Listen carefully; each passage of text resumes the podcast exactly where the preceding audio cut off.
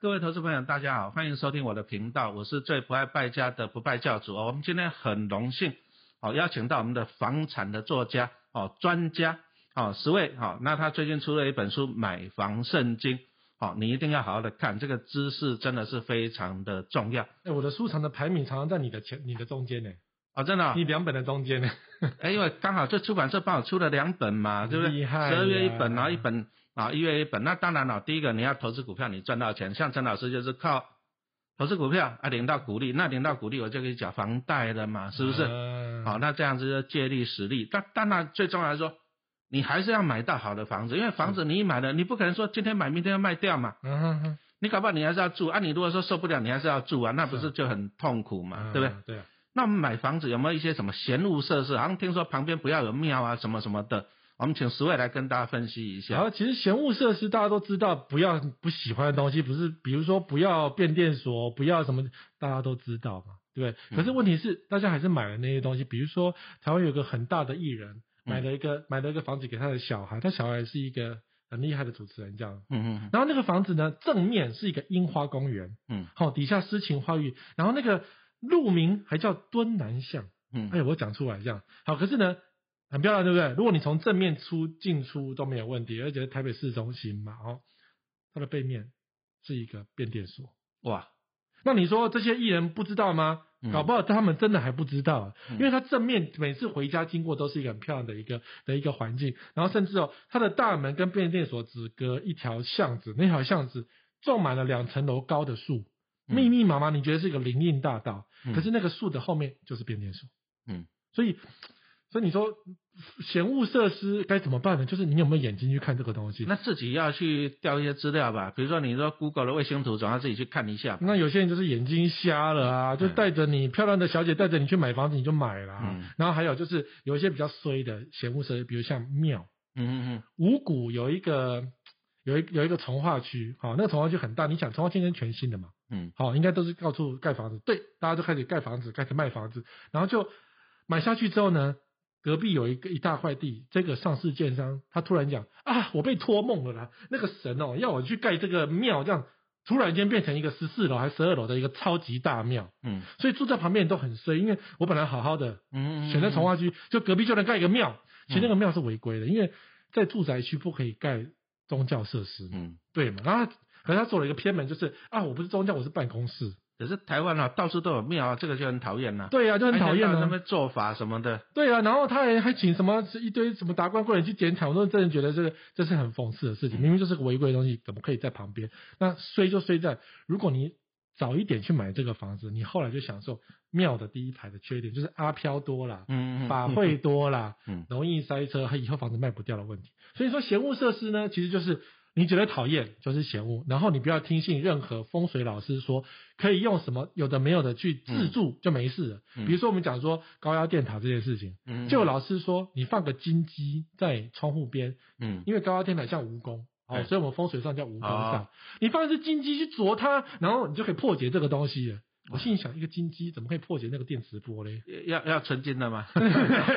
你看 要多？大只啊？没有，那个多多大只都啄不住了哎，所以那都没有用。或者是有些风水老师卖你六万六，嗯买个什么山海阵啊、嗯反八卦多厉害的时候，那个都没有用。嗯嗯，闲物设施。就闲物设施，能闪尽量闪。嗯哎，那有公园好像是不错，可是公园有时候小孩子跑跳啊，什么跳老人舞啊什么的，音乐呀、那旁边有个篮球场打球不错，可是大家在那边吵来吵去，所以有人讲说公园第二排比较好，会这样吗？没有公园呢，要看你的作息来决定公园是好还是坏。嗯如果你的作息是好的话，就是比如说早上呃六七点日出而息，日日日落而日而息，那就没差，因为公园就是你的 view，而且你、嗯有人在唱歌，你已经起床了，嗯就无所谓。那公园要注意哦，老人多还是小孩多？嗯哦，如果那个公园是老人多，就表示老人真的什么唱卡拉 OK 有时候放那边，嗯嗯嗯你去看一下这个公园就不要碰。嗯那、如果说小孩多，你假日去看，有很多爸妈带着小孩去玩，这个公园就是有生机的公园，是可以嗯买的、可以用的。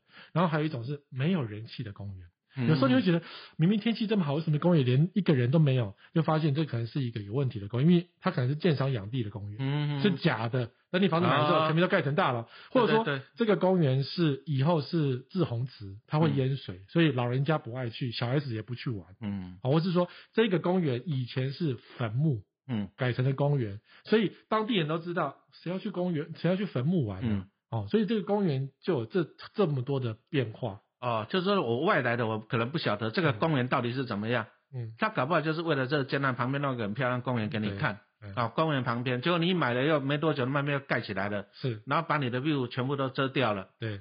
那这个要去也是要去要去调查吧？其实你只要去调说那个公园是不是那个政府管辖，所以你去公园路段管理处去查，啊它有没有编号。但是呢，这也是被破解了。嗯新庄有一块地，它也是有编号的，它叫做运动公园。嗯。可是呢，那块运动公园它的地目啊是机关用地，嗯，也就是说曾经它要被盖成警察局、消防队。嗯嗯嗯，那第一排的住户就有工兵啊，对啊公园第一排变消防队，我是怎么办呢、可是那就是机关用地啊，嗯，所以那块只有那块公园有一些变数，嗯不然多数呢，只要是公园路的管理处上面有在管理的公园，大概都是 OK 的。好，那刚刚讲的就是我们房子的周遭的设施嘛，那房子里面有游泳池很好。嗯，可是呢，哎，管那个游泳温水游泳池，要不要请救生员啊？水费、电费那个很贵啊，到最后好像都变成养蚊子，是不是？是啊，就是公社你要用再买，比如说像我当初为什么买的房子，因为我要健身房，嗯啊，我们公社我们公社健身房，然后游泳池我也会游，嗯，所以我就买我们这个社区，就是有用就买，没有用就不要买。对，因为真的很多人是旱鸭子，然后旱鸭子买个游泳池干什么？你等着缴管理费了。我有一个朋友更衰，他买在泸州，嗯然后他有那个室内游泳池、三温暖烤箱，很不错，对不对？嗯。买下去，成立管委会的第一天，管委会就决议全部封起来，嗯。因为管委会觉得不用花那个钱，嗯。那你其他住户抗议无效，因为我们觉得不用花那个钱比较好，所以你就衰这样。嗯。所以你需要用这个设施再去买，不需要这个设施就不要碰。就像老师你喜欢游泳，嗯，可是你就不需要在家里买一个超大游泳池的社区嘛，嗯，嗯因为台湾有很多是有超大游泳池的社区，嗯。但那个管理费非常的恐怖。嗯，哦，讲到这里，我记得我刚开始去教书的时候，我们学校一个老师哦，他就想要去芝山吧那一带吧，什么嗯。度假村啊什么的。啊啊，游泳池什么 SPA 什么很好，那他买一个房子，哎，小小的，哎，大概一百万，让去度假，度假那个 feel 啊，三只嘛，嗯。去去度假那个 feel，嗯，对不对？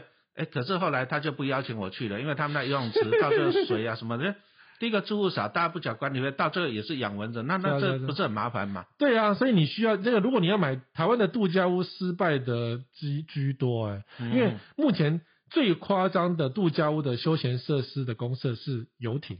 嗯嗯嗯嗯。你买这个房子有游艇，一台四十二人游艇啊，就后来听说那个游艇就没有买，嗯，因为住户发那个建商说你要不要游艇啊，嗯。然后住户觉得哇，给我一个两百万的游艇，我还要去维修，嗯还要找司机啊，会给你给我现金就好了，嗯就算了，不然这这些度假宅最后都是失败下场，嗯。然后或是呃像礁溪有那个温泉宅，嗯嗯好、那没有度假可以洗温泉可以吧？嗯那个也是贵的不得了，买一个什么两百万只有一一口这样子而已。嗯嗯那后来呢，这些房子也都不太保值，是因为温泉，你知道，就是湿气啊，然后硫磺啊，或是说它的那个盐分的关系去阻碍，所以它的公共公共设施的费用真的会比较贵。然后再再来就是，大家觉得我每天泡一样的，我、嗯我为什么不去泡更高级或是其他家呢？嗯然后或是我每天要去泡澡的时候，我要先洗。入口咖啦，去口咖啦，打扫，嗯我才能够享受我的温泉小宅，我何必呢？后来这就对啊视为了。好，我们今天就请到了那个投资理啊理财的买房子、卖房子啊房仲房业的专家啊十位啊，他出了一本新书《买房圣经》哈。那我们请他来给我们做个总结，就是说现在大家都抢着要买房子，因为觉得房价一直涨，嗯，对不对？不买怕买不起，可是买了买了你后面都是压力很大，那万一买错了怎么办？